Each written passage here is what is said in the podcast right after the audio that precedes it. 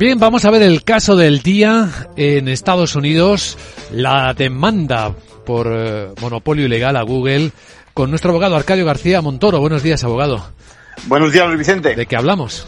Pues del caso más esperado de la reciente historia, porque es lo mínimo que le puede pasar a una empresa cuando acapara el 90% de un mercado, en este caso de los servicios de búsqueda y de publicidad. Es más, el 95% si hablamos de teléfonos móviles. Bueno, en ciertos círculos se piensa que ya era hora de que el Departamento de Justicia de Estados Unidos diera cuerpo a una realidad, es decir, que se imponen unas condiciones que impiden la sana competencia del mercado. Lo que sucede es que el caso renace en un momento muy, muy delicado, con las elecciones a días vista y a pesar de la petición de los letrados del Departamento de Justicia que expresamente pedían todavía más tiempo para armar el caso. ¿Qué argumentos son los que se están barajando?